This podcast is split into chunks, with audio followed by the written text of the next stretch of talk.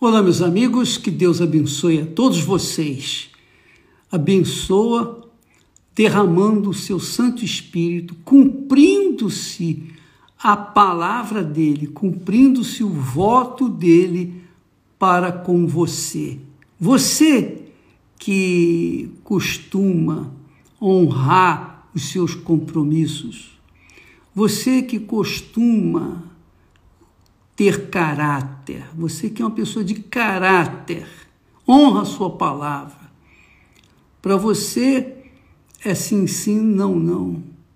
E o que você promete com a sua boca, você cumpre, porque você é uma pessoa que tem caráter, não é assim? Não é assim que a pessoa de caráter é? A pessoa que é mentirosa não tem caráter. A pessoa que é verdadeira tem caráter, mesmo que ela não seja de Deus. Eu tenho o meu, eu tinha no meu pai, o papai, ele era de palavra. Ele odiava a mentira. Ele dizia assim: meu filho, eu perdoo um, um ladrão, mas não perdoo um mentiroso. Quer dizer, ele tinha essas manias assim, porque ele odiava a mentira.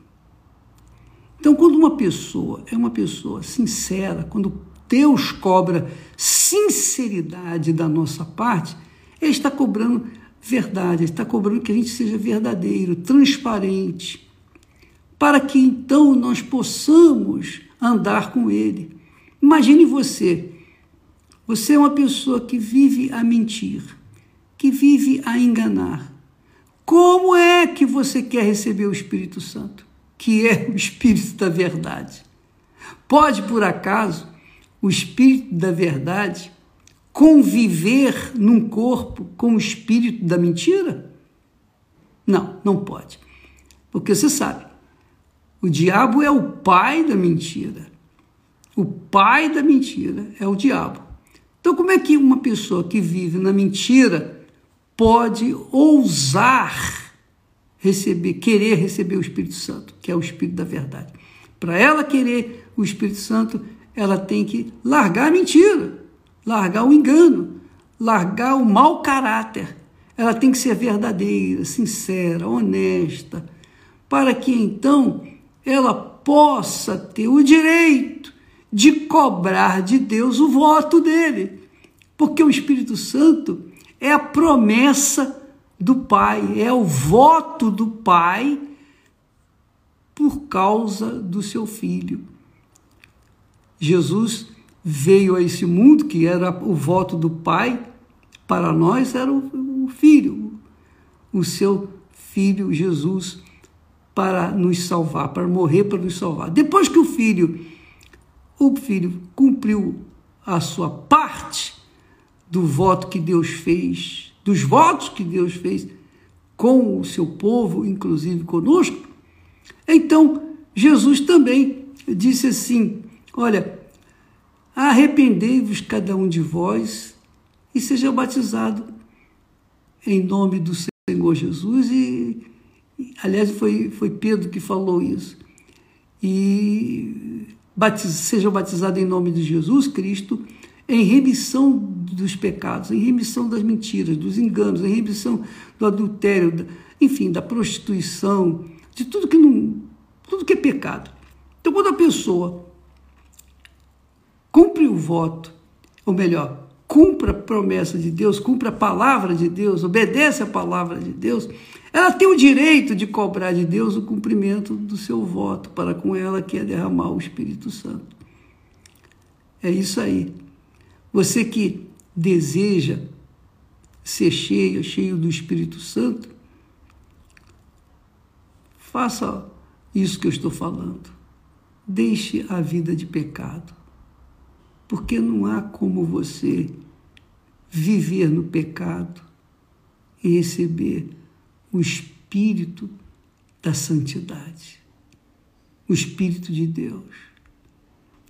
Então, quando Jesus disse para os discípulos: é, Eis que sobre vós envio a promessa de meu Pai, quer dizer, o voto de meu Pai, Ficai, a, porém, na cidade de Jerusalém, até que do alto sejais revestido de poder.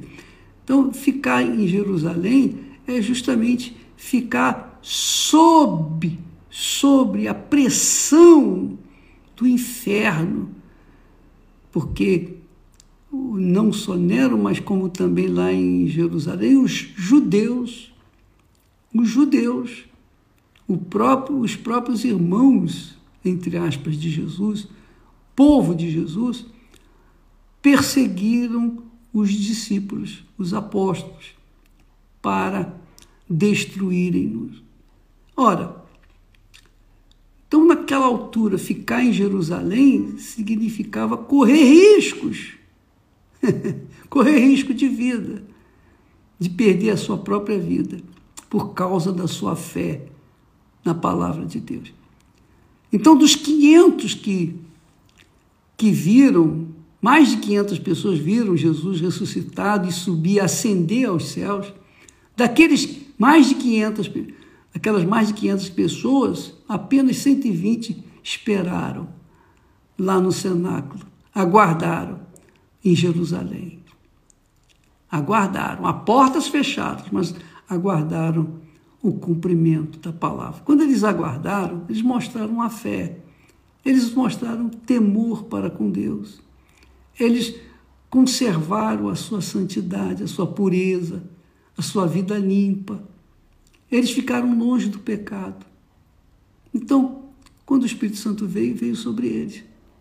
E quando desceu, sobre eles, o Espírito Santo, então as pessoas viram a diferença de quem tem o Espírito Santo e quem não tem. Aqueles que receberam o Espírito Santo, eles exultavam, esbanjavam alegria, gozo, paz, força, coragem, ânimo.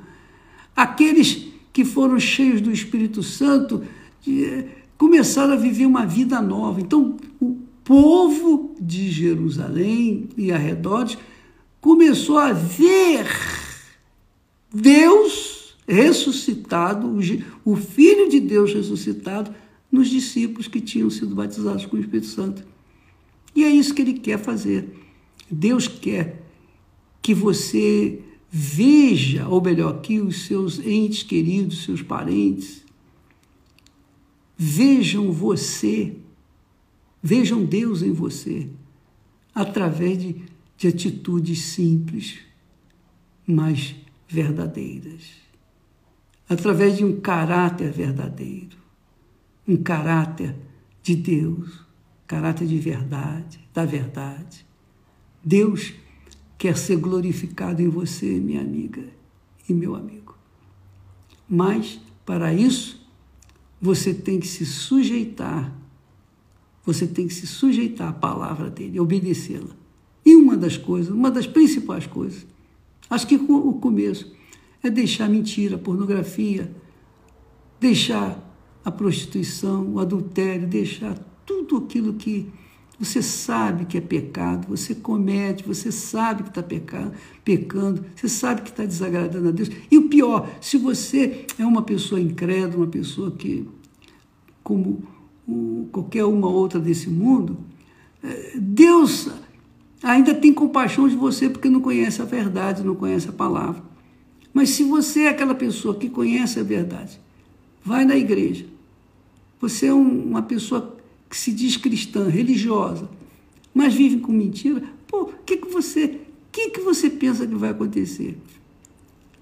Sobre você vai cair um ju, vai cair um juízo muito mais rigoroso do que com aqueles que vivem no pecado porque não conhecem aquilo que você conhece. Então, tome juízo, minha amiga, meu amigo, abandone o seu pecado e Deus vai descer sobre você.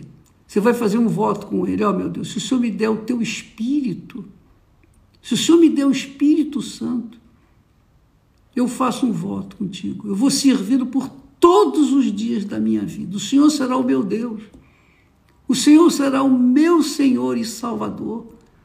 E a Ti eu vou servir por todos os dias da minha vida. Seja, se você é médico, você vai servir ao Jesus como médico. Se você é engenheiro, vai servir Jesus como engenheiro. Se você é mecânico, você vai servir Jesus como mecânico. Se você é um lava-pratos, você vai servir Jesus como lava-pratos. Você vai servir a Deus onde você trabalha, onde você vive, na sua casa, em todos os lugares. Você vai exalar o perfume de Jesus, mostrando sinceridade, pureza, verdade, mostrando transparência. Tá bom? Deus abençoe a vocês, em nome do Senhor Jesus Cristo. Amém.